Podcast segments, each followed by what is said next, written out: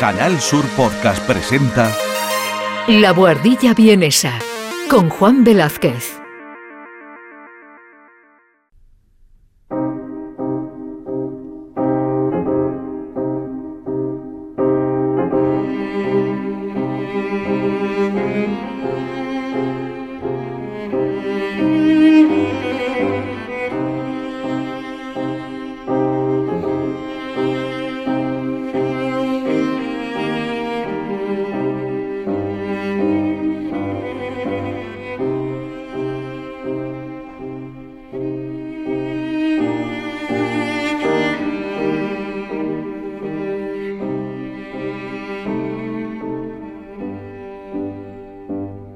13 de julio de 1951 fallecía en su casa de Los Ángeles el que posiblemente haya sido el compositor que más controversia ha generado en la historia de la música clásica.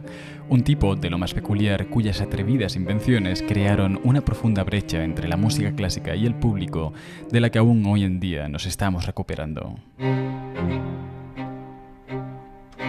A pesar del rechazo generalizado a sus ideas, su inventiva no conocía límites e incluso llegó a realizar varios inventos como una máquina de escribir notas musicales, un bolígrafo de cinco puntas paralelas para generar pentagramas o un juego muy conocido hoy en día como es el ajedrez para cuatro jugadores. Además, se formó prácticamente de forma autodidacta y fue un reconocido pedagogo en Viena, ciudad que le vio nacer y crecer. Me estoy refiriendo al compositor austriaco Arnold Schoenberg, y hoy vamos a sumergirnos en los acontecimientos que provocaron el fin de una era musical y el comienzo de otra.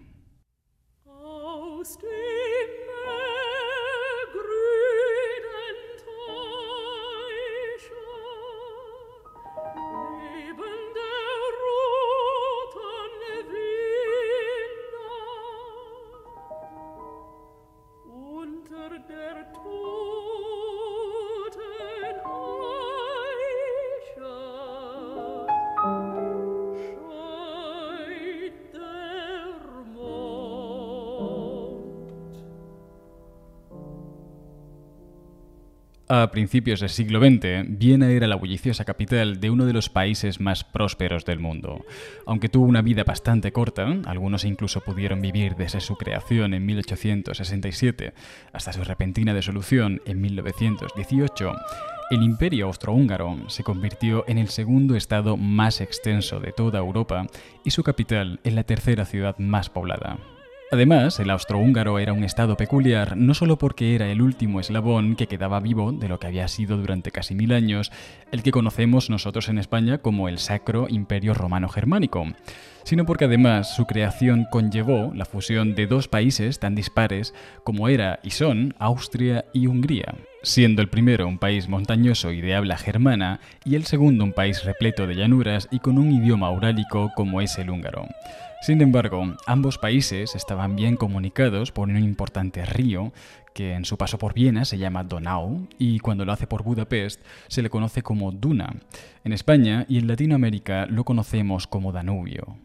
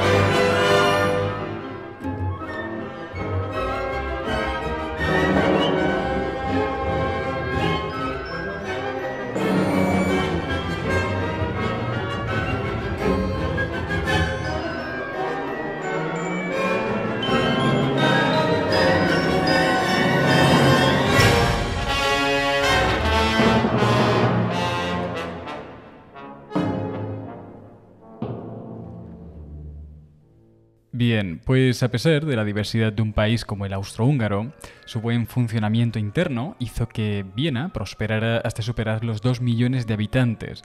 Esto no solo era bastante para aquella época, sino que además es bastante más de lo que tiene hoy en día. Una ciudad eh, que tenía y tiene muchas cosas buenas, pero que a raíz de sentir el legado del imperio romano germánico sobre sus hombros, se consideró heredera única y defensora acérrima de la tradición germánica. Este enorgullecimiento lo manifestó el Estado austrohúngaro de muchas formas distintas, construyendo edificios enormes y exuberantes como el Parlamento de Budapest o los Museos de Ciencia y Arte de Viena. Los tres edificios son enormes por los cuatro costados, ocupan muchísimo espacio y son altísimos también. Pero también se hizo a título personal, y quizás la forma más ostentosa de todas ellas fue cuando la clase más acomodada comenzó a recubrir los adornos de sus fachadas con láminas de oro. El caso es que todo este pavoneo engrandeció a aquella sociedad tanto como la envenenó, y a pesar de las oportunidades que conllevaba vivir en una capital como Viena a principios del siglo XX, las desigualdades entre sus ciudadanos se fueron acentuando y el resentimiento que la sociedad fue acumulando con los años terminó condensándose en una respuesta artística de lo más interesante.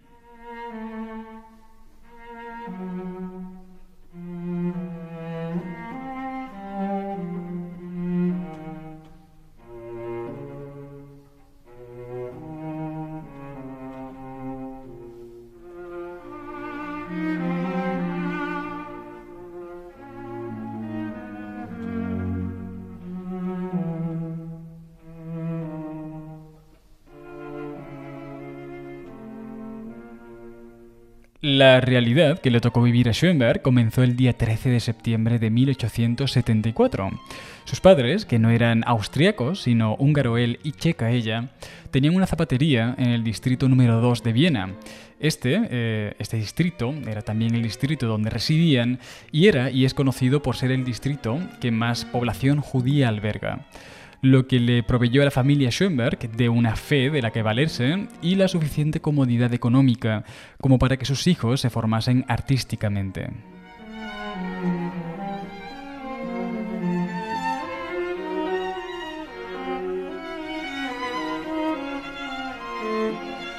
Sin embargo, cuando el chico tenía tan solo 15 años, falleció su padre, y con él el que era la fuente principal de ingresos para la familia, por lo que tuvo que dejar a un lado su formación musical y le instruyeron para trabajar en un banco, donde pasó trabajando buena parte de su juventud. Fue durante este periodo cuando Schoenberg comenzó a interesarse por la ópera, a la cual asistía como oyente siempre que se lo permitía su trabajo.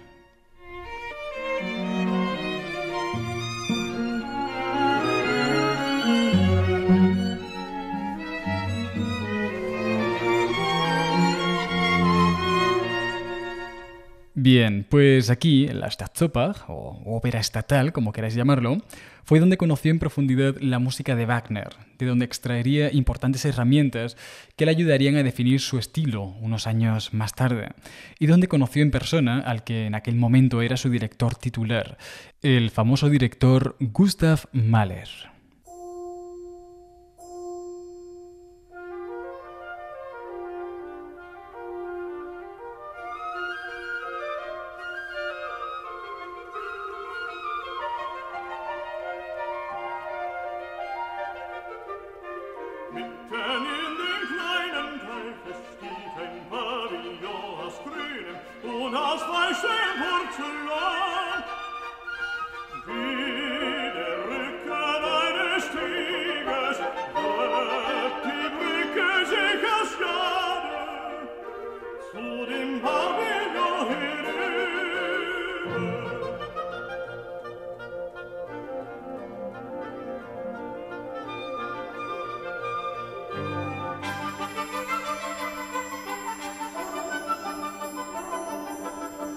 Con él intercambiaría no solo amistad y conocimientos, sino también fe, ya que ambos eran judíos. Mahler es conocido a día de hoy como un compositor consagrado, pero en aquel momento esta faceta suya no era muy apreciada. De hecho, tampoco lo era demasiado por Schoenberg, que en un principio no llegó a apreciar sus sinfonías, hasta que conoció su tercera sinfonía. En ese momento eh, cambió su opinión sobre Mahler. Sin embargo, fue gracias a este intercambio de ideas que estableció con el director de la Ópera de Viena, como conoció la música de Richard Strauss y Alexander Scriabin. Cuando os hablo de Richard Strauss, no es el Strauss de los conciertos de, Año Nuevo, sino que os hablo de un compositor alemán de unos, eh, de unos 10 años mayor que Schoenberg y que era considerado junto con Mahler y Scriabin los compositores más vanguardistas del momento. De su música, Schoenberg extrajo las herramientas más sofisticadas que un joven y ambicioso compositor como él podía desear.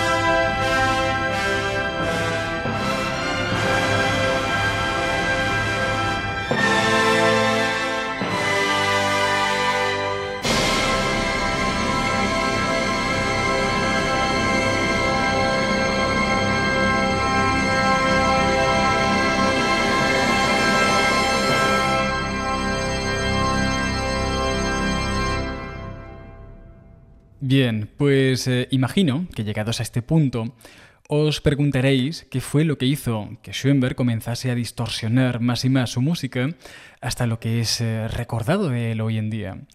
Bueno, pues eh, si os tranquiliza, no sois los únicos. Mahler y otros muchos compositores del momento también se lo preguntaron. Mahler incluso llegó a preocuparse por la evolución de Schoenberg, que para él era prácticamente su protegido. Y parte de la respuesta ya la conocéis. Eh, Schoenberg y otros eh, artistas consideraban que el arte había sido secuestrado por el gusto de la clase alta y de alguna forma trataron de generar un arte que no fuese apto para ellos. Pero había más detrás de aquella evolución. La ciencia, por aquel momento, estaba revolucionando el mundo tal y como se entendía hasta, hasta aquel entonces. A principios de 1900, un físico alemán llamado Max Planck había hallado un nuevo tipo de teoría para explicar fenómenos físicos que se escapaban a la lógica tradicional, que no podían explicarse mediante lógica tradicional, y que hoy en día conocemos como física cuántica. Cinco años más tarde, por ejemplo, otro físico alemán, este nacido en la ciudad de Ulm y que todos conocéis porque se llama Albert Einstein, volvió a sacudir la física con una teoría a la que denominó relatividad especial.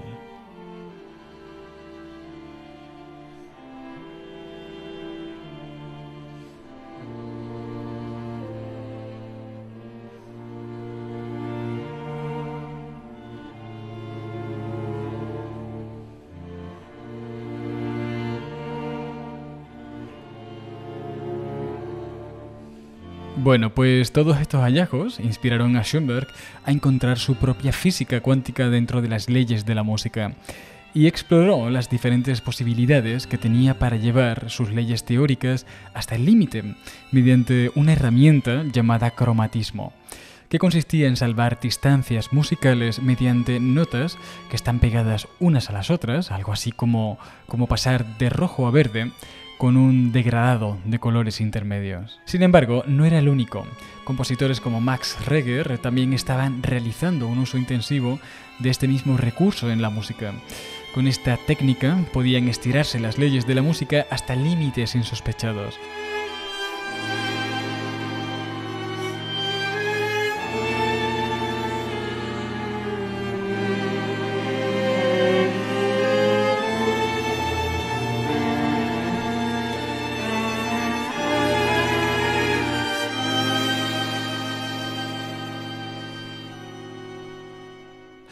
Pero Schoenberg percibió algo extraño en todo esto.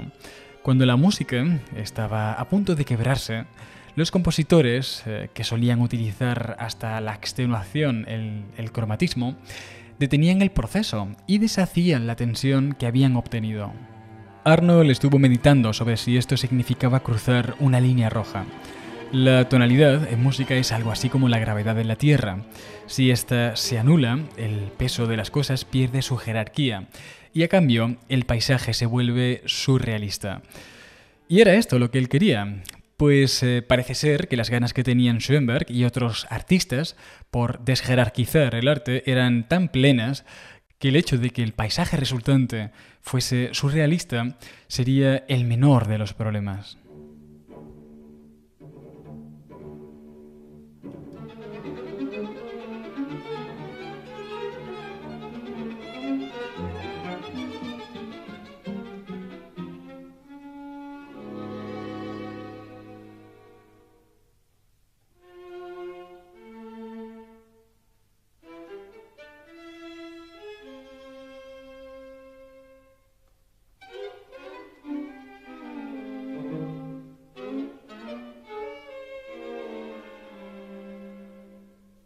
Pues estas ideas supusieron una metamorfosis para la música de Schoenberg.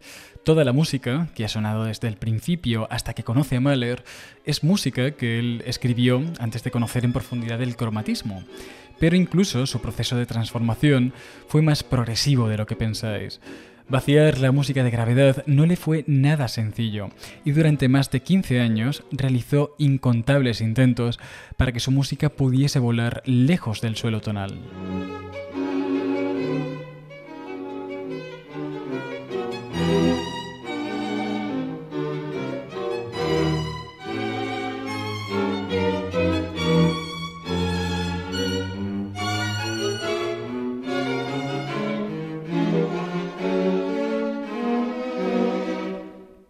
Curioso que en estos mismos años los hermanos Wright estuviesen realizando también los primeros vuelos de la historia, ¿verdad?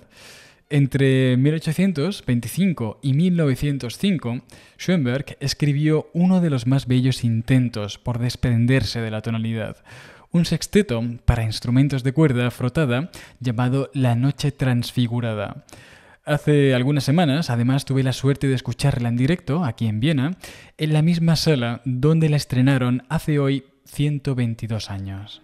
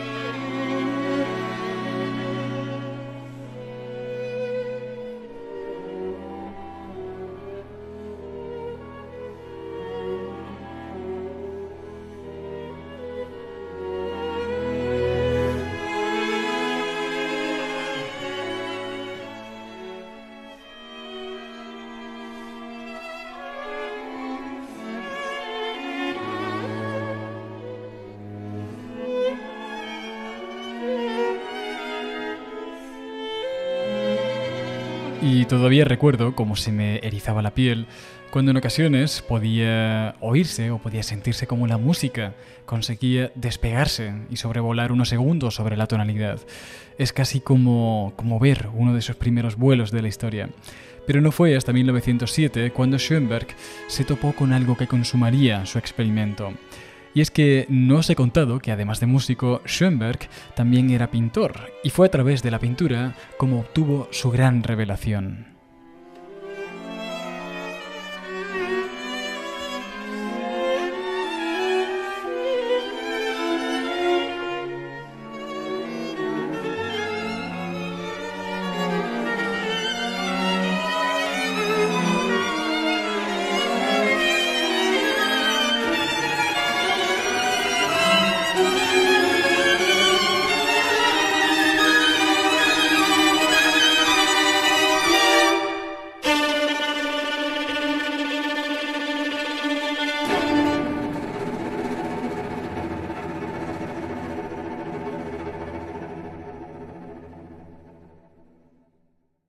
Bueno, pues eh, resulta que Schoenberg pintaba casi desde niño.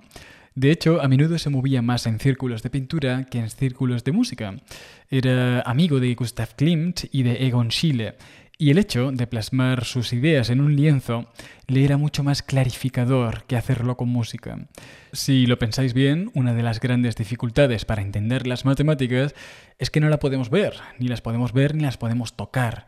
Con la música pasa algo parecido, no se puede oler, no se puede ver, ni tampoco se puede palpar, y esto hace que en ocasiones entender su teoría se vuelva algo complicado. El caso es que hasta 1907 Schoenberg no decidió profundizar de verdad en la pintura, y fue a raíz de esta inmersión como descubrió una nueva corriente artística que se denominaba expresionismo. Con ella aprendió a desarrollar las herramientas necesarias para distorsionar la realidad en un lienzo y tras ello hizo lo mismo en una partitura. Y en 1908 comenzó a escribir un cuarteto que pasará a la historia por ser el primer ejemplo musical de anulación controlada de la tonalidad. Como si fuera un avión, Schoenberg utilizó tres cuartas partes del cuarteto para coger velocidad y solo hacia el final de la recta comenzó a volar. De forma que lo que escuchamos en los tres primeros movimientos es una música tremendamente cromática que se precipita cada vez más sobre sí misma.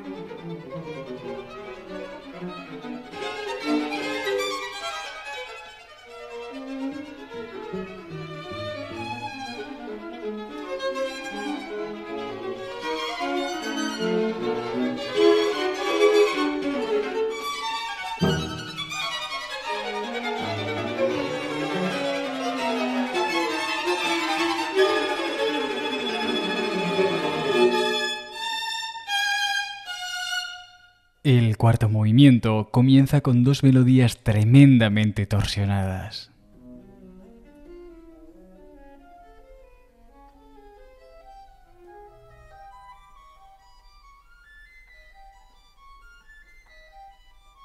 Sobre estas se enganchan varias capas de color.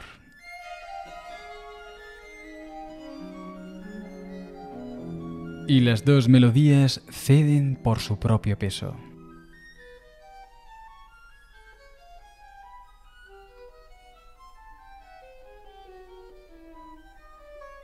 De repente, una ligera reminiscencia a la tonalidad.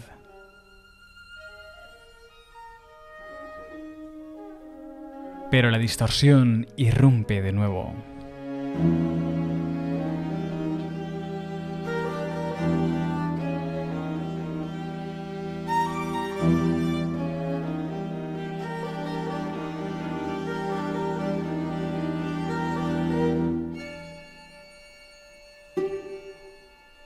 Entonces genera principios melódicos que no van a ningún sitio.